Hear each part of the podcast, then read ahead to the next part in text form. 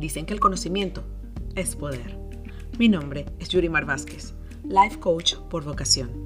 Soy una apasionada del autoconocimiento y esa pasión me ha llevado a experimentar con diferentes tipos de terapia, desde las clásicas hasta las alternativas.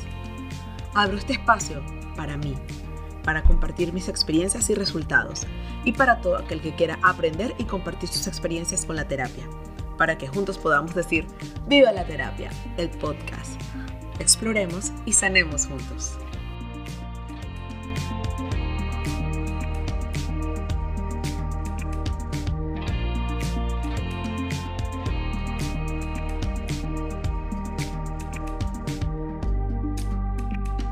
Bienvenidos al octavo episodio de este podcast que se llama Viva la terapia.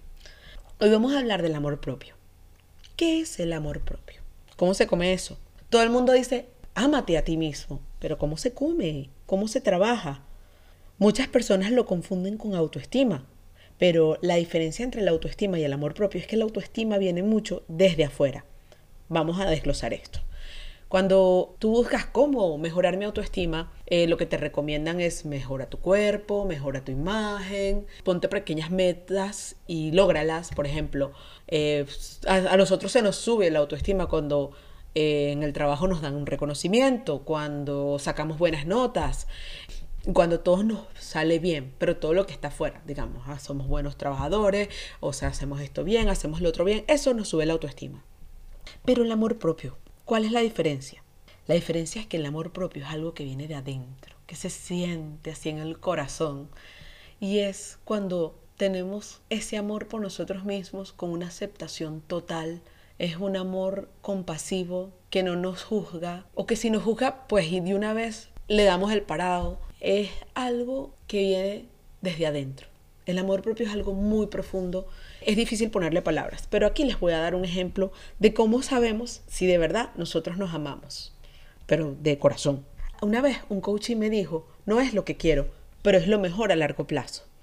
Un indicativo de que tenemos amor propio es cuando cada decisión que tomamos en el presente es una decisión que nos las agradeceremos en el futuro. Por ejemplo, aquí vamos con algo simple unos zapatos que me encantan, bueno, son costosos, pero yo acabo de recibir un ascenso, pero a su vez yo tengo deudas en mi tarjeta de crédito, pero yo vengo y me lo compro, no importa, meto un tarjetazo porque yo me lo merezco. Ok, yo muy bien con mis zapatos, se me sube la autoestima porque mejoro mi imagen, pero a largo plazo yo me voy a agradecer tener más deuda en mi tarjeta de crédito. Por ejemplo, ya esto sí es más mi caso. Yo que siempre estoy tratando de cuidarme para no subir de peso. Y llego y digo, bueno, me voy a comer esta torta porque yo me lo merezco, porque yo lo valgo, porque yo trabajé muy duro por esto. Eso me va a hacer bien a largo plazo. Y ok, una tortica no va a hacer nada si yo, con el amor propio que tengo, llego y digo, ok, me como mi torta, no me voy a comer media torta, me voy a comer un pedacito y trato de compensar en las próximas comidas esa torta que me comí o haciendo más ejercicio, sabiendo que vuelvo a mis buenos hábitos, a los hábitos que sí me hacen bien a largo plazo. Nosotros podemos tener una autoestima alta, pero el amor propio podría ser bajo. ¿Cuál podría ser el resultado del amor propio? Por ejemplo, la capacidad de vernos y reconocer nuestras fortalezas y nuestras debilidades o aspectos a trabajar. Eso se llama autoconocimiento. Cuando tenemos eso, nos viene otro regalo, que es la humildad. Porque cuando tenemos humildad tenemos el reconocimiento de saber dónde sí puedo y dónde no puedo. Y pedir ayuda, sabiendo que pedir ayuda está bien. Otro regalo, para mí este es mi regalo favorito desde que empecé el trabajo del amor propio, es el self-awareness o conciencia de ti mismo. Porque al conocerme bien y al saber mis lados fuertes y mis lados flacos, puedo saber cuando una situación me puede detonar. Y guerra avisada no mata soldado. Y como sé cómo soy, también sé cómo puedo volver al centro más rápido. Y cuando estoy en una crisis, me ha pasado, sé cómo atajarme. Así, epa, te estás hablando duro, epa, te estás dando muy duro, te estás machacando, no tienes esa necesidad, pero porque ya he trabajado en mí para crear una relación conmigo mismo. Una relación sana y una relación bonita, ojo. Otra de las cosas es la aceptación. Es que ya no te juzgas tanto, ya no nos damos tanto todo látigo. Y si un día, por ejemplo, como lo de la dieta, nos salimos de la dieta y lo disfrutamos. Volvemos al carril rapidito. No nos quedamos como, "Ah, no me hubiese comido esa torta para que me la comí o para que me gasté esta plata. Simplemente, bueno, ya lo aprendiste, lo integras y sigues adelante y tomas mejores decisiones. Si es con la plata, bueno, ya sabes que la próxima vez, bueno, vas a tener que recortar algo aquí. O eso que tú, este presupuesto que tienes para diversión, ya tú sabes que lo recortas más porque hiciste este gasto extra. ¿Pero por qué? Porque siempre estás tomando tus decisiones a largo plazo. Y mi favorito, mi favorito es la resiliencia. La resiliencia yo creo que es lo que a mí me ha mantenido en pie en todas las crisis, sobre todo cuando la del divorcio, cuando perdí el trabajo, cuando se me quemó la casa. La resiliencia te ayuda porque tú no te identificas con esa situación o con esa crisis que está pasando alrededor, con ese caos. Tú sabes quién eres y como sabes quién eres, eso te da la visión de que puedes salir airoso de cualquier crisis. La resiliencia, la resiliencia ese es mi favorito. Y creo que la resiliencia es algo que he desarrollado bastante como inmigrante, como mamá azul, que me divorcié en un país extranjero, cuando se quemó el apartamento y cuando me perdí mi trabajo, todo en un mes. La resiliencia te da la capacidad de no identificarte con lo que está pasando. O sea, tú no eres ese trabajo que se perdió, tú no eres ese error que cometiste. Tú eres tú y fue un error que cometiste, algo que pasó. Y esa capacidad te da el poder de salir airoso o airosa de cualquier crisis.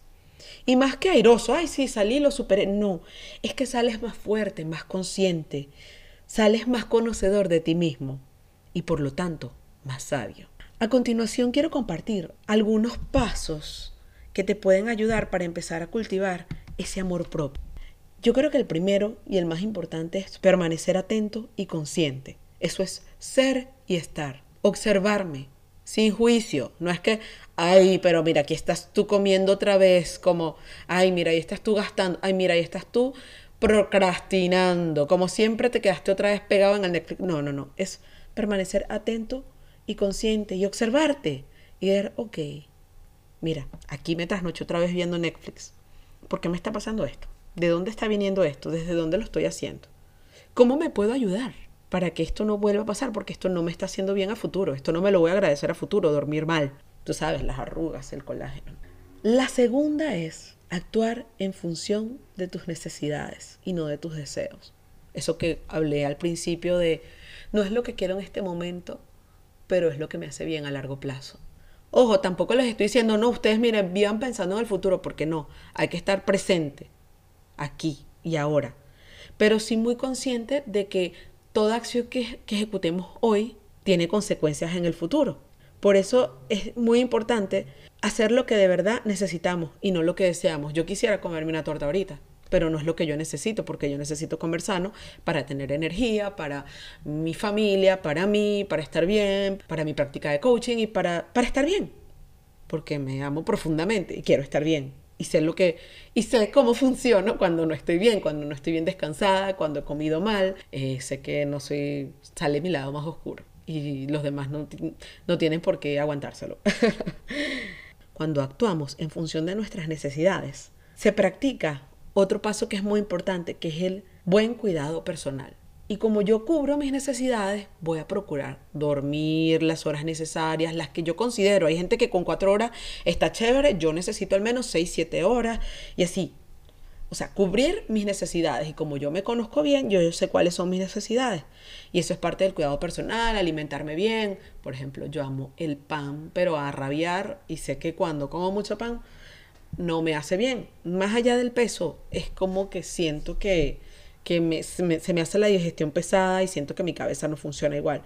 Entonces, de alguna manera, cuando yo empiezo a cuidar mis acciones en función de mis necesidades, el buen cuidado personal se viene como consecuencia. Establecer límites. Qué importante es establecer límites. Establecer límites a los demás, a la pareja, a la familia, a los hijos. Y no estoy hablando de los límites, mira, a las 10 de la noche te acuestas. No, es como, hijo, a esta hora es la hora de mamá y por favor respeta eso. establecer límites con los amigos, mira, yo a esta hora no estoy. O simplemente establecerte límites tú mismo. De dejar de revisar el celular cuando te vas a dormir. Hablo por mí, ojo, no se los estoy diciendo a nadie. Acuérdense que este podcast es para mí. Pero si usted le, mire, si usted le cayó ese limoncito en esa herida, bueno, ya, ya usted toma las medidas que usted considere en función a sus necesidades. Una más es dejar a un lado situaciones o personas que no te hacen bien. En estos días todo el mundo, ay, eso es una tóxica, ese es un tóxico. Las relaciones tóxicas, yo odio esa palabra tóxica. De verdad que la palabra tóxica es tóxica. Porque yo no creo que haya personas tóxicas, yo no, yo no creo en situaciones tóxicas, yo creo en situaciones que a mí no me hacen bien. De repente una persona para alguien es tóxico y para otra persona esa persona es chévere. Entonces si a mí no me hace bien, yo no tengo porque, ay, mira, no, te hablo, no le voy a hablar más porque es tóxica. Simplemente yo llego y me aparto. Y doy espacio para lo que sí me hace bien. Perdónate a ti mismo. Qué difícil es perdonarnos a nosotros mismos es un paso difícil porque muchas veces nos machacamos cosas que hicimos en la década de los 90. Todavía, todavía a veces llegan pensamientos, ah, una cosa que hice cuando estaba chiquita, por Dios, estaba chiquita, o ya más adulta. Hay algo que a mí me ayuda mucho que es esta frase. En ese momento hice lo mejor que pude con el conocimiento, con la conciencia y con la información que tenía. Y eso te va a ayudar mucho a darte ese perdón y que venga el siguiente paso que es tratarnos con compasión. Si un día te quedaste más, más tarde en Netflix, no te machaques, di, ok, pasó esto, bueno, mañana voy a compensarlo, voy a, entiendo que a lo mejor estaba cansado, a lo mejor necesitaba liberar un poco mi mente, distraerme, eh, mañana tomo cartas en el asunto y hago al, o la no, no, ni mañana, la próxima vez lo hago mejor. Y vive con intención que cada cosa que hagas en tu vida, cada cosa que hagas en tu día a día, sea con intención.